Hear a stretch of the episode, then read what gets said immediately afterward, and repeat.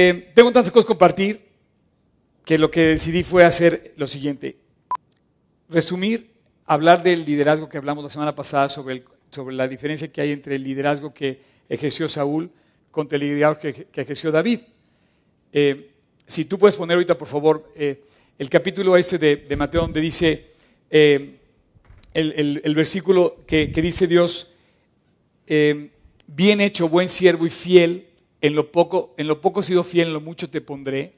Si tú te fijas, está revelando Dios en unos cuantos pasajes. este no es, es el, que sigue, el que dice Mateo, ¿es Mateo 13? No, no, no, espérame. En lo poco has sido fiel, en lo mucho te pondré. Está un poquito más adelante ahí. Dice, si tú te fijas, Dios revela en este, Mateo 25, perdón es, eh, Dios revela un secreto del liderazgo de una manera, pues un poco, podríamos decir sutil, pero a la vez clara. Porque dice, bien hecho, buen siervo y fiel, y, hay dos palabras, si las quiere subrayar, siervo y fiel, que describen al líder con el que concluye la oración Jesucristo. En lo mucho te pondré. ¿Quieres ser un líder? Tienes que ser siervo y fiel. Y entonces estarás sobre mucho. Tendrás mucha responsabilidad. Tendrás, pareciera como que el premio del haber logrado ser un buen líder es como lograr más responsabilidad. Por ejemplo, un papá que hizo una buena labor, pues va adquiriendo cada vez más responsabilidad y vas distinguiendo al papá como un buen padre. Un empresario que hace una buena labor de dirección, va adquiriendo mayor responsabilidad como premio a esa labor. Y así es, Cristo lo describe perfectamente, el que ha sido fiel y ha sido siervo, va a estar colocado en las alturas, dice, en lo mucho te pondré. En esto se refleja eh, la mitad de lo que hablé la pasada, o sea, parte de lo que hablé la semana pasada, que es el concepto de siervo. Un líder tiene que aprender a ser siervo antes de convertirse en líder. Bien lo dijo Cristo también. El que quiera estar primero tiene que ser siervo. El que quiera ser el mayor tiene que ser el sirviente. La ley que, Cristo puso. Y dijo, alguien que quiere ser grande tiene que hacerse chico. Entonces, si tú quieres liderear, si tú quieres ser un líder, tienes que aprender a ser siervo. Lo que pasa es que a nosotros no, no nos gusta ser siervos.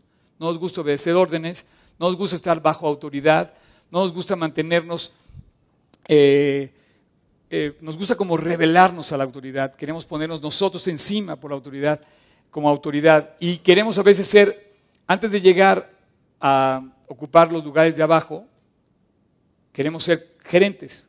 Es como, es como si quisieras ser profesionista cuando has pasado por el kinder. Tienes que pasar poco a poco hasta llegar a ser profesionista. Y entonces Dios te va dando un escalón más arriba donde adquieres mayor responsabilidad. Pero no nos gusta. Y esto lo ejemplificamos muy bien la semana pasada, haciendo la referencia a la misma persona de Cristo, como Él siendo el hombre, el ser, que como hombre, si lo vemos como hombre, que más siervo tuvo su posición como, como dice, y estando en la condición de hombre, se humilló hasta lo sumo, haciéndose obedientes a la muerte y muerte de cruz. Y como siervo, Él se entrega su vida en una acción de total servidumbre por el hombre, por la humanidad, se entrega en el mayor acto de humildad, de mansedumbre y de servidumbre, y Dios lo hace el hombre más importante y trascendente de todos los tiempos en la historia de la humanidad. Lo veíamos la semana pasada. Como dijo Job, si quieres ver todo el tema de la semana pasada, checa eh, tanto mi página como la de G36 Polanco. Eh, y bueno, la otra palabra, la otra palabra que está ahí en Mateo 25 es fiel. Y ese es el complemento con el que quiero terminar este concepto de ser siervo. Si tú lo complementas, te vuelves un líder de esos que Dios quiere que sean. Eh, este par de reuniones que tuvimos las, las estoy como eh, trayendo con ustedes a raíz de que hace ocho días tomé el curso de capacitación de Accelerated Christian Education para los que quieren poner escuelas. Eh, es un primer approach a, los papás que van a, ingresar a sus hijos al sistema de escuela en casa o, School of Tomorrow. Y también para los que van a dirigir esas escuelas. Yo en un futuro espero tener una escuela así, poder desarrollarla eh, y que Dios lo traiga. Pero pues, tomé el curso y fue tan importante para mí este concepto de liderazgo que escogí hablar de esto esta semana y la semana pasada. A la vez, quiero decirte que hace poco estuve en la graduación de, me invitaron a la graduación de, licenciatura de un par de amigos que, por cierto, tuvieron mención honorífica y fui al TEC de Monterrey a la graduación. También se graduaron algunos doctores y maestrías.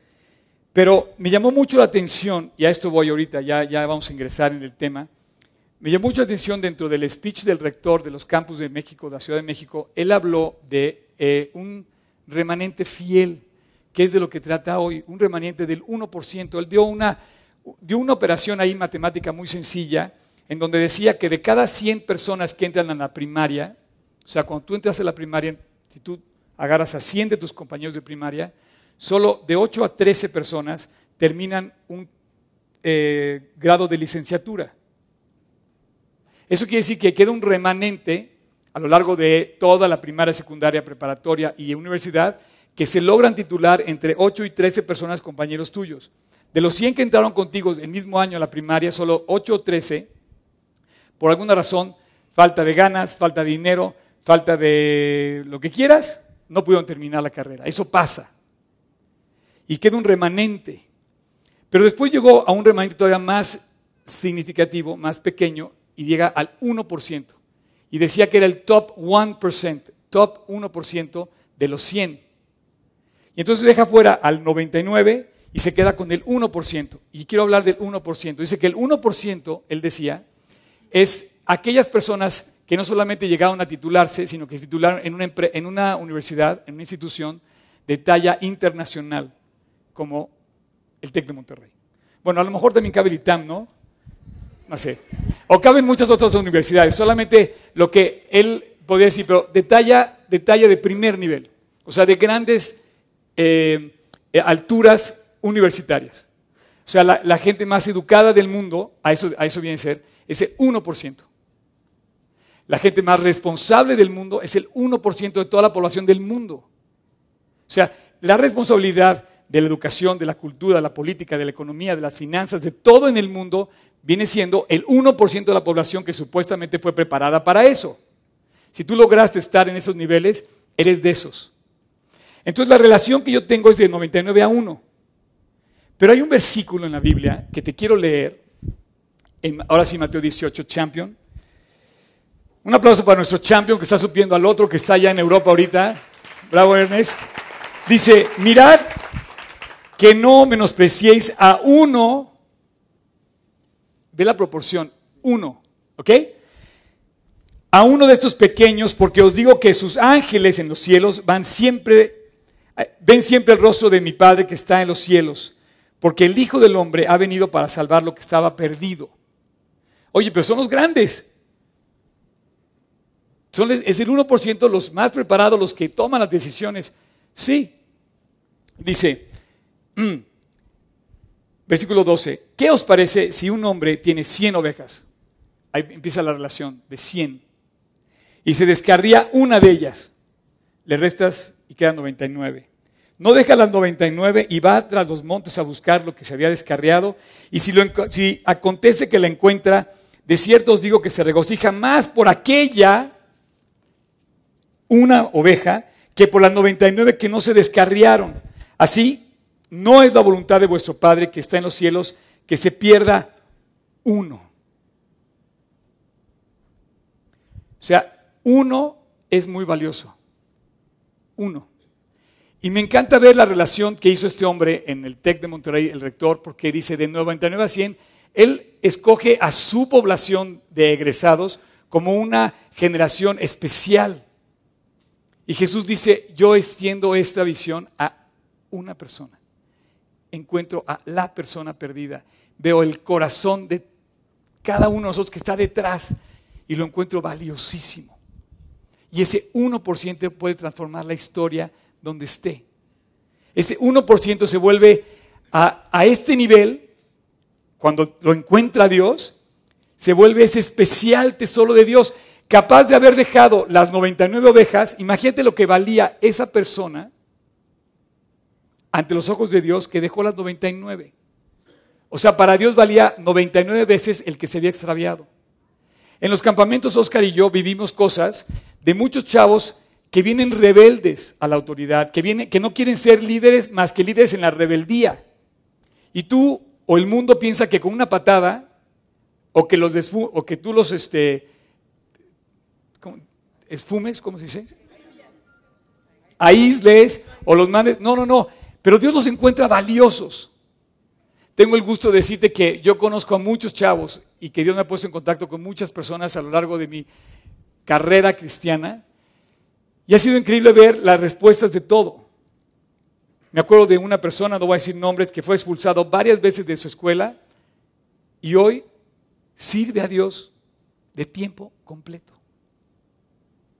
Porque Dios lo veía tan valioso que dijo, no, no, no, no, voy a ir detrás de que se me perdió. Yo nunca cambié mi actitud con esa persona. Y si te quieres convertir en un líder, tú tienes que amar a la persona como es, aceptar a la persona como es, escuchar a la persona como es y alentar a la persona como es.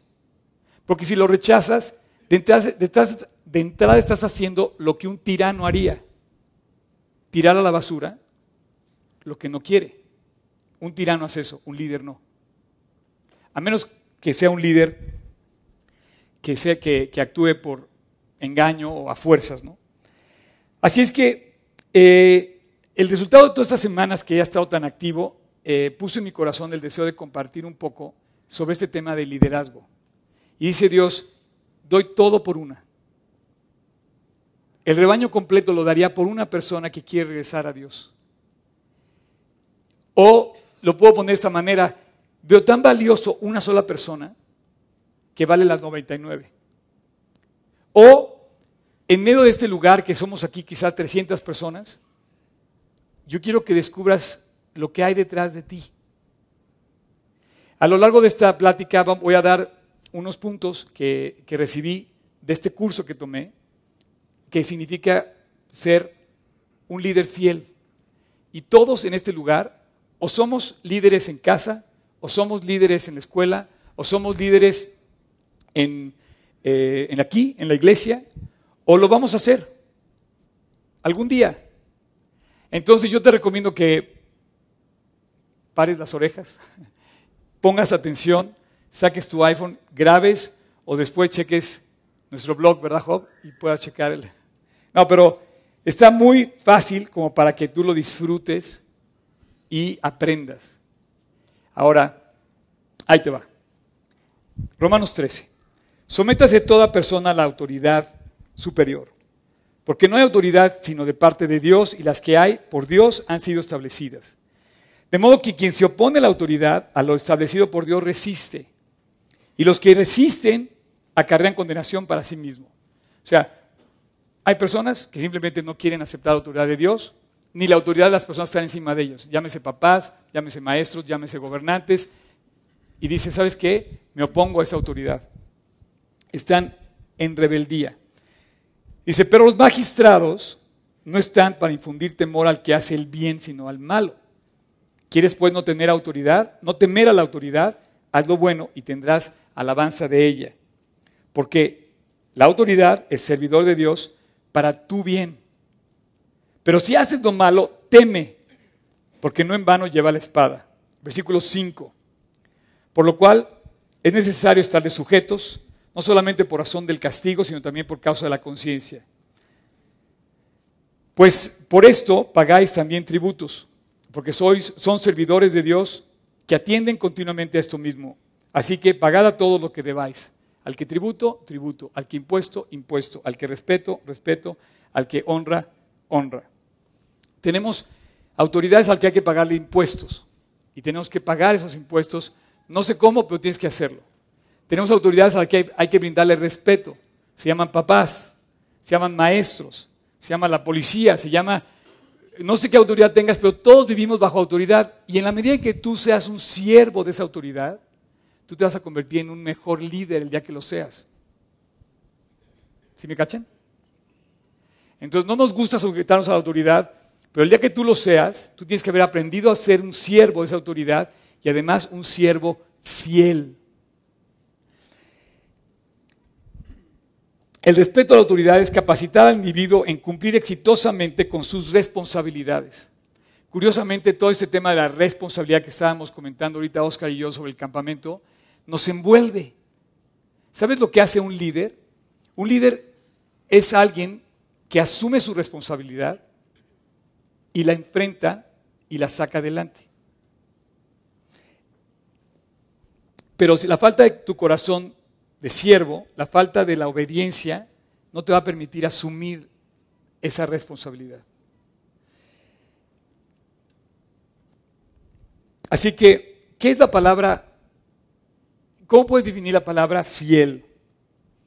Ser fiel implica cinco cosas. Ser constante, ser leal, ser decidido, confiable, ser íntegro.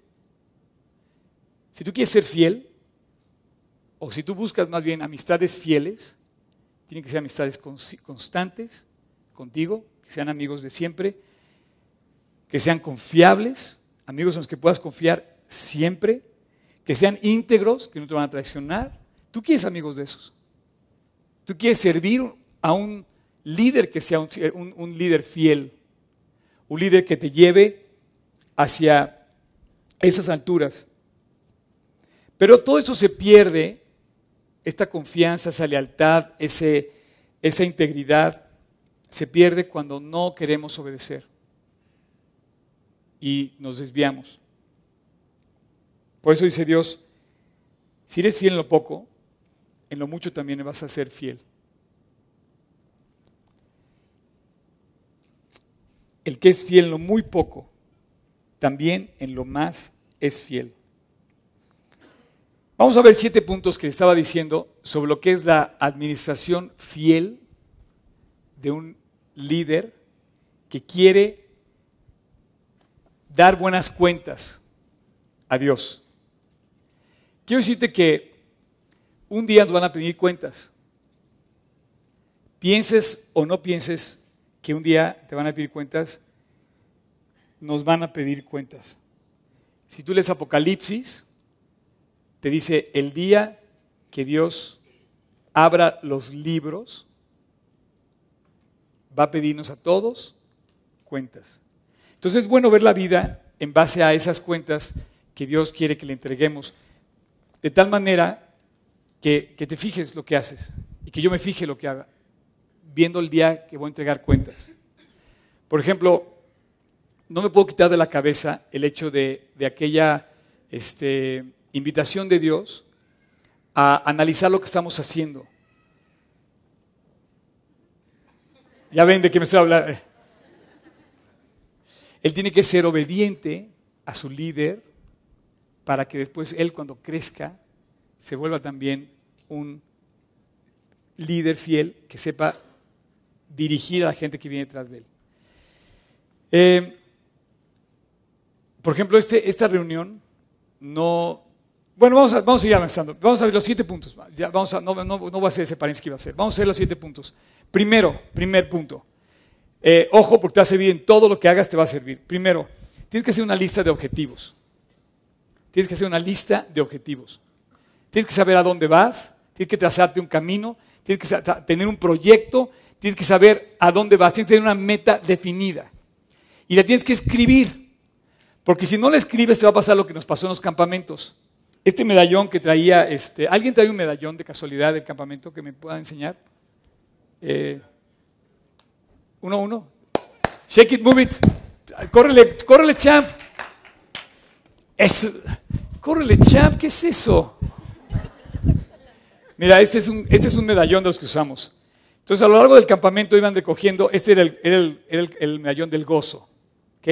Se iban encontrando varios. Y había uno que tenía como un dije ahí prehispánico, que le llamamos el comodín. Y estos, estos los ganaban o sea, ganaban el del gozo, del amor, de la paz y de la fe. Y el comodín se lo encontraban así en diferentes actividades, era como para distraerlos, ¿no? Y la verdad se logró el objetivo porque así es el pecado. Si tú como líder no sabes a dónde vas, te vas a encontrar comodines a lo largo de toda tu estructura. Y esto te va a desviar del objetivo. Esto es lo que hace la mercadotecnia. Te quiere vender más, te quiere llamar la atención más, te quiere llevar a donde quieren llevarte ellos. La mercadotecnia marca la tendencia de la moda, del mercado, de la economía de los países. Es muy importante que las compañías tengan mercadotecnia en sus filas de, eh, de, este, de colegas, porque sin eso, pues no aceleran las ventas. Entonces estos chavos encontraban a diferentes, y había una actividad que se llamaba campo de retos, y de repente, por ejemplo, encontraban fuera, del, fuera de la actividad esos comodines tirados. Esto hizo que muchos dejaran de alcanzar el reto del campo de retos y se desviaran por la atención del comodín. Si tú no tienes bien identificados tus objetivos en la vida, va a haber muchas cuates que te van a querer poner los pies para que te caigas, para que les compres.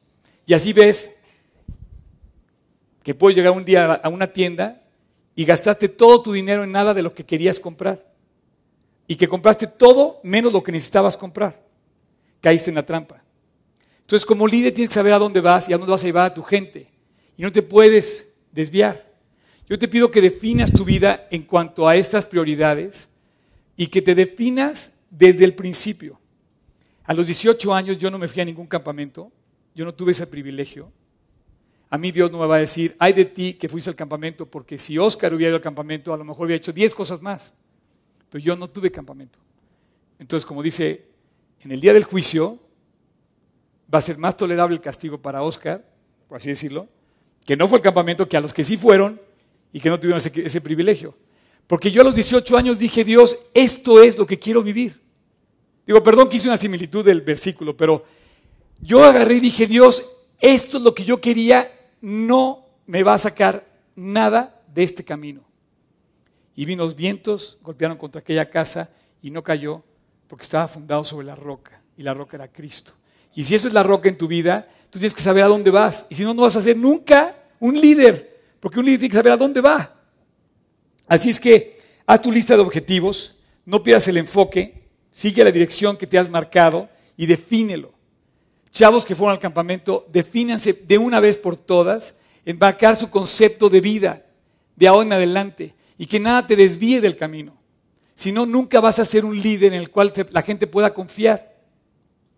Si no lo apuntas, tienes que apuntarlo, tienes que grabarlo. Si no lo haces, se te va a olvidar porque van a llegar muchos comodines en el camino que te van a hacer más agradable supuestamente un ratito, pero se te va a olvidar llegar al objetivo final. El objetivo final es tu casa, tu esposa, tus hijos, tu país y finalmente tu ministerio, lo que tú estás haciendo para Cristo. Dentro de esa lista de objetivos, vamos al número dos, marca tus prioridades. Hay prioridades en valor y hay prioridades en tiempo. Hay cosas que tienes que alcanzar ya. Hay cosas que tienes que alcanzar primero que otras por el valor que tienen. Por ejemplo, yo pude haberme quedado dormido esta mañana y tendría toda la justificación de no haber estado aquí porque venía cansado. Lo pude haber hecho, no había ningún, problema, pero decidí desde que planeamos el año que yo iba a regresar al campamento, iba a predicar, porque siempre es una bendición el regreso del campamento, siempre. Entonces dije, Dios, yo dame la fuerza para estar, pero bien puedes justificar que te quedes dormido a mitad del camino porque de repente pues, no te quieres levantar. Y la almohada es muy rica y de repente se te antoja el comodín que te tiran por ahí de quedarte dormido. Y tu prioridad y tu, y tu objetivo puede ser la escuela, puede ser la chamba, puede ser la esposa, pueden ser tus hijos, lo dejas por estar un ratito más con la almohada. Y es un comodín. Entonces, número uno, marca tus objetivos. Número dos, marca tus prioridades. Por ejemplo, en cuanto al valor o en cuanto al tiempo, hay cosas que urgen. Urgen. Tú no puedes dejar de hablar de Cristo. Eh, les quiero proponer que hagamos un plan esta reunión se llena en la segunda sesión, pero en la primera no se llena No sé por qué, si porque ustedes se levantan más tarde o los otros son muy madrugadores. Pero necesitamos hacer que de aquí algunos vayan en la mañana para que la, reunión, no sé, cómo que se, los contagien ustedes a los de la mañana. ¿Ok? Entonces, en próximos días voy a anunciar la, la, división del grupo, porque necesitamos compensar este, este vacío de la mañana. Digo, tampoco está tan vacío, hay como el 50%, pero sí se nota la diferencia, ¿no? Eh, y te decía, urge hablar de Cristo. Urge. Si tú ves esas sillas que por ahí quedan así desperdigadas, vacías, alguien cerca de ti necesita estar sentado en esa silla. No para que me escuche a mí, porque a lo mejor yo soy el peor predicador que hay, pero estoy seguro que algo de lo que suelto va a ser, va a ser una semilla en el corazón que va a traer fruto para la gloria de Cristo. Así es que necesitas compartir de Dios. Ahora, si tú no lo puedes traer, tú puedes hablar de Cristo en donde estás. Y si tú hablas de Cristo, va a haber menos drogadictos, va a haber menos mentirosos, va a haber menos, llámalo como quieras, y va a haber más líderes que este país necesita, que, que este México necesita. Necesitamos hablar de Cristo para que nos cambie el corazón y vengan más líderes, siervos fieles. Así es que marca tus prioridades la prioridad está marcada por el nivel de responsabilidad que Dios te ha dado. Todos tenemos responsabilidad. Por ejemplo, aquí mi amigo George, George, párate por favor. Ok. Tiene una responsabilidad. Y mi amigo, este, pues, el señor González, ¿puede poner tendito? Digo, se me fue el nombre. Eh, eh, Diego, tu papá. se me fue el nombre. Agustín, parte por Agustín. La responsabilidad de Agustín es muy diferente a la responsabilidad de, George, pero los dos tienen responsabilidades. Gracias, gracias. ¿Por qué? No sé por qué. A lo mejor porque él está casado y porque él, es, hijo, chiquito. Pero tienes responsabilidades en la vida. Tú no puedes eludir tus responsabilidades porque si un día quieres entregar buenas cuentas, tú tienes que responder esa responsabilidad. Y esa responsabilidad es una prioridad en tu vida. ¿Ok? La que Dios te haya puesto, George, es tu responsabilidad para responder. Porque Dios quiere que un día te conviertas en un gran líder de este país. Y a lo mejor Agustín ya lo es, en, el, medio donde se desenvuelve. Y a cada uno nos va a pedir Dios cuentas diferentes. Gracias, perdón porque los hice de ponerse de pie. Tres, esto es una cosa buenísima. Delega a los demás. Un líder fiel ha aprendido a delegar responsabilidades cuando es necesario. ¿Sabes cuándo debes delegar? No cuando quieres ser gerente y que todos hagan tu chamba. ¿No? Porque muchos quieren delegar. No, sabes que eso no me corresponde. Estos, estos somos finos. No, no, no, estoy haciendo la chamba de otro. No, está muy fácil, cuando puedes delegar, está muy fácil midiendo tu nivel de responsabilidad que ya te hizo fácil a ti hacer. Hay cosas que a ti se te hacen fácil hacer, que a mí se me hacen fácil hacer, esas las puedes delegar. En lo que otra persona puede empezar a descubrir su nivel de responsabilidad y cumplirlo. Pero las cosas difíciles no las puedes delegar, las tienes que enfrentar. El examen no lo puedes delegar a tu compañero para que lo haga por ti. tienes que enfrentarlo tú. Y cuando lo pases, vas a poder avanzar. Cuatro, capacita a tu gente. ¿Sabes cuántos dentro de ese 1% necesitan que les digan por dónde andar? En el campamento esto sale así, esto, esto revienta como una bomba molotov, que empiezan a salir por todos lados bombitas, así empiezan a estallar. ¿No toca yo? Y empezamos a, y empezamos a hacerle como de bombero, el tocayo y yo. ¿Sí o no? Algunos consejeros también. Pero está padre, porque de repente tú puedes descubrir que lo que esa persona que, que parece como un problema, se vuelve una necesidad y una oportunidad de que tú lo capacites para salir de ese problema. Voy a mencionar lo que pasó en el campamento, no quiero que se sientan mal.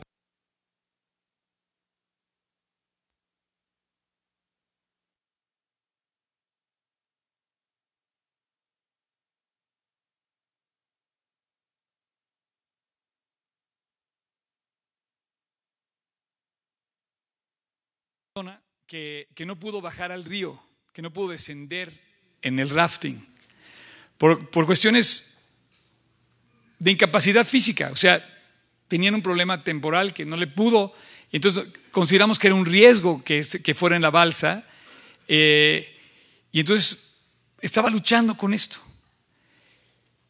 Y de repente nuestro corazón, el de Oscar y el mío, no es, oye, no, es que te queremos hacer sufrir, ¿me entiendes? No vayas. Oye, que quiero ir. No, no vayas. No. Al contrario, todos queríamos que fuera, todos los camperos estaban invitados a ir a esto. Y alentamos a todos a hacer todas las actividades. Pero en ese caso particular no podía hacerlo por una limitación física. Y de repente descubrimos que, que quizá Dios le estaba mandando a esta persona esa enseñanza. Y su campamento era ese, que no podía descender. Era una enseñanza de vida increíble. ¿Sabes lo que esta persona descubrió? Cuando tú no puedes hacer algo que Dios no te permite, simplemente no es el plan de Dios para ti. Pero cuando tú lo aceptas y reconoces la autoridad y obedeces la autoridad y aceptas la soberanía de Dios sobre ti y la circunstancia que no puedes lograrlo y de repente dices, ok Dios, me rindo a ti, de repente la persona se capacita a la respuesta correcta a Dios. Vuelve la sonrisa, se secan las lágrimas, vuelve el ánimo y la persona sigue adelante su vida disfrutando de su vida o del campamento. Pero esto solamente pasa cuando tú capacitas a, tus a las personas que están bajo tu liderazgo. Entonces, si tú tienes un problema, no es más que eso, un problema. No es la historia final. Un problema nada más es un problema. Y en términos generales, es una oportunidad de ver a Dios trabajando en esta situación. ¿Sí? Eh, voy a cambiar aquí. No, nunca te lo había aventado. No.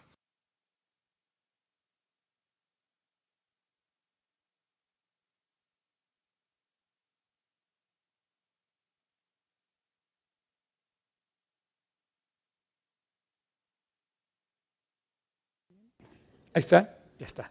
Gracias, ¿eh? Este, entonces, ve, ve, las cosas que te pasan como una oportunidad increíble de Dios para capacitar a las personas. Por ejemplo, tus hijos. En lugar de ver el tema como un dolor de cabeza, velo con la necesidad de que ellos entiendan por dónde deben andar. Muchos hijos luchan con la idea de que sus papás no predican con el ejemplo. Les exigen una cosa a los hijos, ellos hacen otra. Me acuerdo el papá que decía, no debes fumar, y el papá fume y fume y fume, ¿me entiendes? Entonces eso, obviamente el niño no es un retrasado mental, el niño es, un ser consciente que dice, papá, no me cotorrees, o sea, eres mi autoridad, pero necesito, necesito ver, entonces tú capacita al chavo, tú capacita a tu personal en ese sentido. Eh, cinco, descubre qué cualidades tienen las personas que están bajo tu liderazgo. Bien, buen siervo y fiel, en lo poco has sido fiel, en lo mucho te pondré. Dios no te pide más que descubras qué capacidad tiene la otra persona. Y esto lo descubre un líder siervo. Un líder que ama a la gente, que sirve a la gente, de repente empieza a ver solito cómo fluyen los talentos en las otras personas. Este, esta reunión es el fruto de muchos talentos que fluyeron solitos. Si a mí me pides, por ejemplo, manejar esa computadora con la que pones aquí los versículos, estoy nulo a eso. Sin embargo, de repente, yo me acuerdo cuando te conocí, Ernesto, ¿sí o no? Solito salió él, me dijo, oye, yo sé hacer estas cosas y te puedo ayudar en este tema el tema de la electrónica.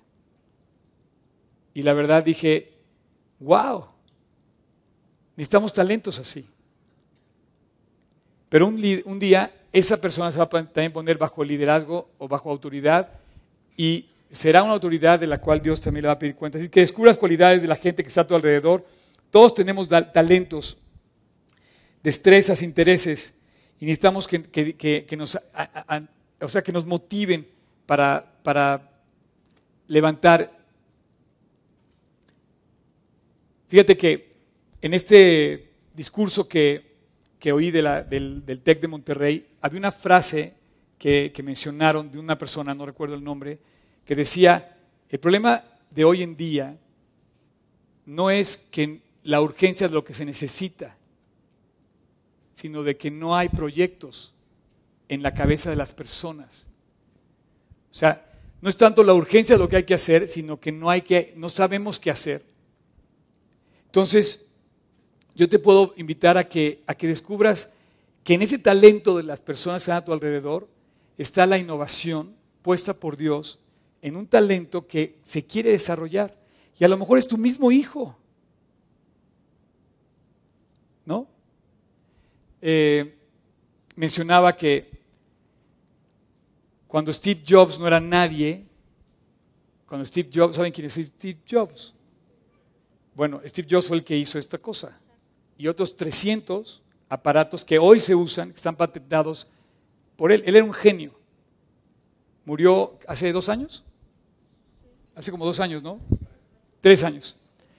Cuando él no era nadie, de repente él descubrió el valor de un talento. Y tenía tratos con la otra compañía, ¿no? Entonces de repente se acerca con uno que trabajaba para otra compañía en un puesto de autoridad y le dijo, oye, ven y sígueme. Y el cuate dejó todo por seguir a Steve Jobs. No sé, pero la referencia está muy curiosa, porque se hizo muy famoso y empezó la creatividad, empezó el desarrollo y se hizo una gran compañía que fue Mac o Apple. Pero esto surgió del talento que fueron descubriendo en las personas. ¿Por qué no ves los problemas de las personas como una oportunidad? Oye, ¿cuál será el talento que se ha escondido detrás de esta persona? a lo mejor dices, ninguno, ¿no cierto? No, seguro hay un talento, seguro. Tu labor como líder es descubrirlo. Le pasó lo mismo a Beethoven. Tenía una discapacidad, pero tiene un gran talento. ¿No? Así es que, ¿sabes de alguien que es innovador? Se llama Jesús. ¿Sabes de alguien que creó las cosas nuevas? Que se inundó de ideas para llenarte de cosas innovadoras? Se llama Dios. Por eso algo que me encanta en los campamentos que hemos hecho es que no tenemos la mesa puesta. Cada campamento hacemos una cosa nueva. Y en este último, eh, todo el staff desarrolló esta idea de los medallones. Y la verdad, el mismo dueño del campamento donde estuvimos nos decía, oye, estuvo increíble tu grupo. Decía, estuvo, estaban súper integrados, estuvo muy padre ambiente. El pueblo al que fuimos, donde hicimos misiones, pues se quedó tocadísimo. El personal que está aquí se quedó tocadísimo. Dejaron una semilla sembrada aquí en nosotros. Pero fue creatividad, novedad, innovación, talentos que Dios ha puesto cerca para desarrollarlos. Y la verdad, tiene algunos defectos, el de staff, pero también tiene muchos talentos. Y todos, todos pasamos por esa estructura. Yo también, seguramente, a esa edad tuve más problemas, ¿no? Quizá. Pero el momento es de levantar tu vida hasta donde tiene planeado Dios llevarla. Y ese 1% puede serlo tú. Además, estoy seguro que eres tú. Y a veces ni siquiera te consideras valioso. Y dice, bien, buen siervo y fiel. Me impresiona la Biblia. Por favor, lee la Biblia. Es el libro más increíble que hay. Dice, lo poco fuiste fiel. No dice Dios, tírate por la ventana del quinto piso de la torre mayor. No, no, no. En lo poco nada más obedece y sé fiel. ¿Te fijas? Todos tenemos esa capacidad de poder lograrlo. No nos puso cosas muy difíciles a hacer, nada más nos puso, sé siervo y sé fiel. Y un día vas a estar arriba, hasta arriba de todos. Tú quieres líderes de esos. Y seis, ayuda a tu personal, ayuda a toda tu gente a resolver sus problemas, ayúdalos. Está con ellos, comparte con ellos, pasa la prueba con ellos, ora por ellos, ponle el hombro al lado, ¿sabes qué? Te ayudo en lo que pueda. esa persona te va a amar como líder. Si tú amas a la persona, esa persona te va a amar también, que fue lo que hizo Cristo. Y por último, hazlo ya. Voy a pedirle a los chavos de la alabanza que pasen. El último, hazlo ahora mismo. No tardes más en hacerlo. Tienes que hacerlo ya. O sea, no, no te esperes a dar una palmada de aliento para cuando la persona cambie. No, de una vez. No te esperes a hacer tu aniversario para que felicites a tu esposa y le des un beso y le traigas unas flores. Hazlo de una vez. Va a ser la vida más hermosa si desde ahora decides alentar, capacitar, ayudar, ver el talento de otra persona y decides ponerte en el lugar de la otra persona.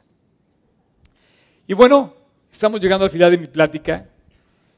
Eh, quiero concluir nada más con el, con el deseo de, decirte que a esto te vas a encontrar con cuatro formas de responder a una, a una eh, cuestión de liderazgo.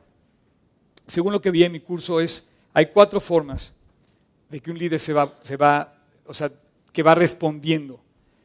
La primera es aquella persona que acepta el reto, que asume la responsabilidad, que empieza a actuar y que te da cuentas. Y te dice como la parábola, mira Señor, he ganado otros cinco talentos más y aquí están. Y de repente ves la chispa de la persona que empieza a actuar y ves una capacidad de un líder increíble, con iniciativa, con creatividad.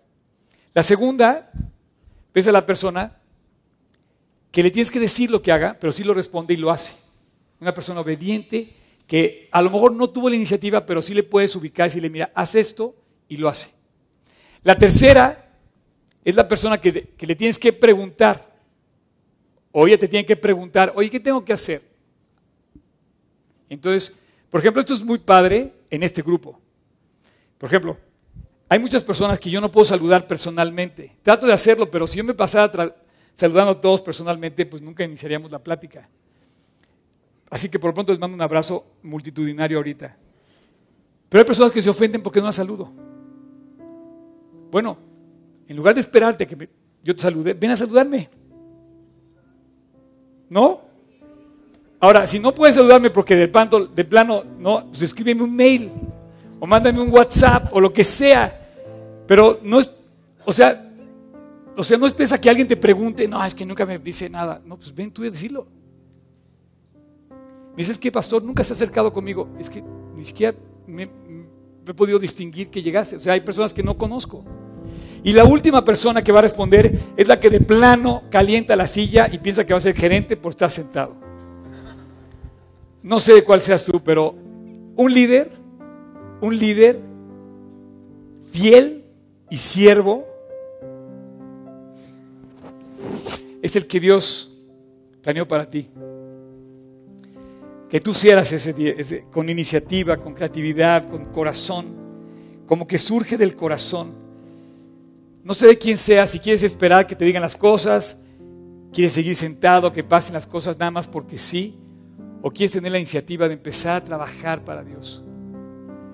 Un día Dios puso en el corazón de aquí de mi tocayo y en el mío, no sé ni cómo, y de repente, oye, ¿y si hacemos un campamento? Y ocho años después, la historia es indescriptible.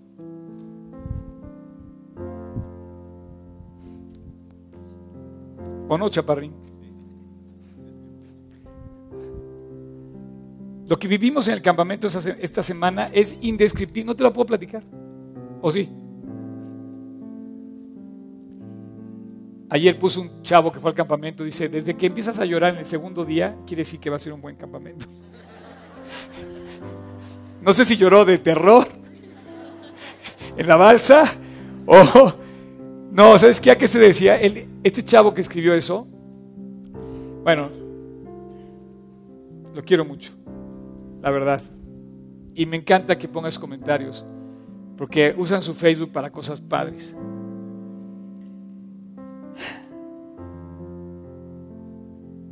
Solo pide a Dios sabiduría para ser un buen líder y Dios se la va a dar un líder siervo un líder fiel. Ahora pues, 1 Corintios 4, 2, Se requiere que de los administradores que sea cada uno hallado fiel.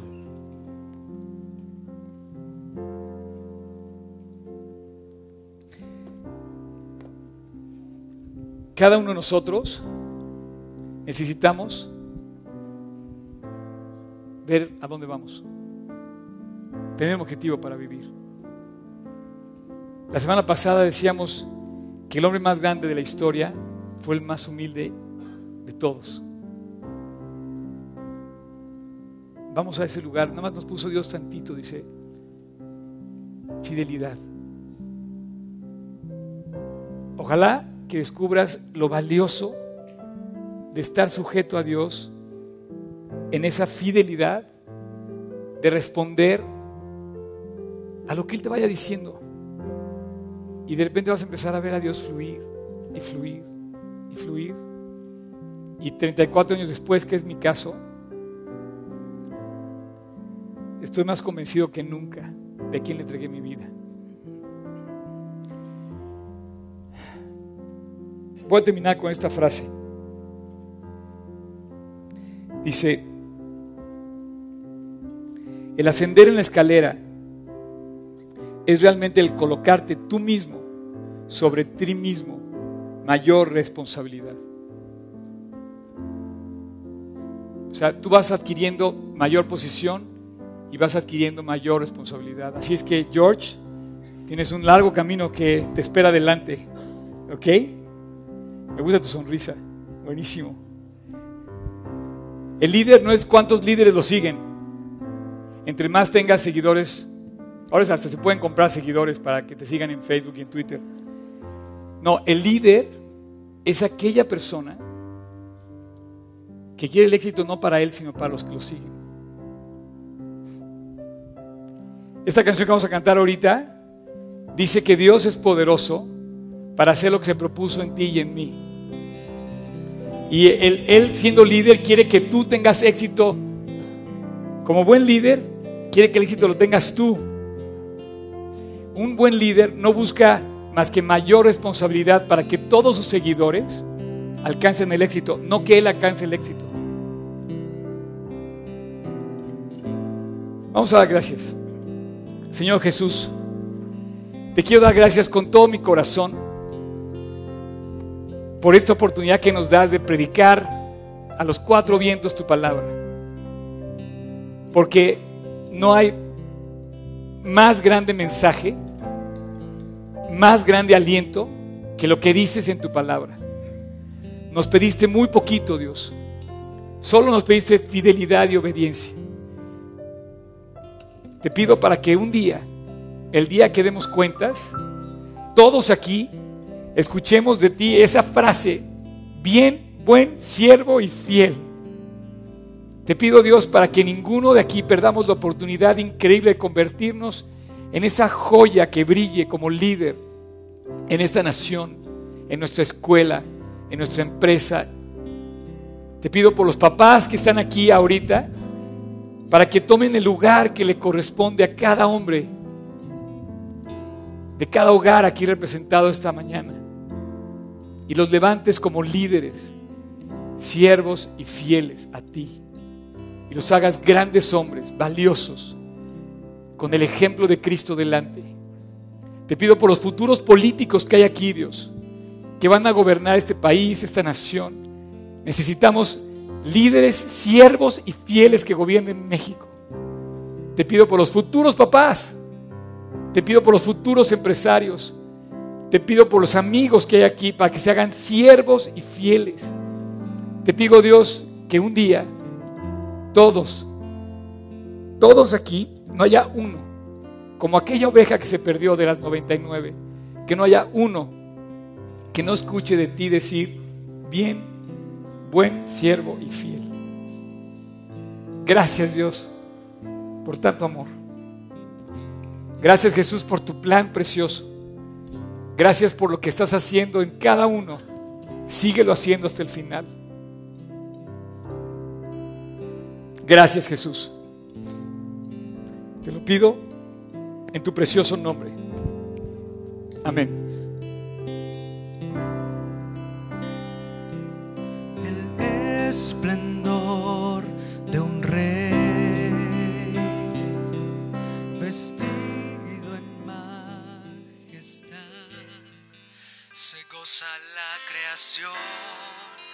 Se goza la creación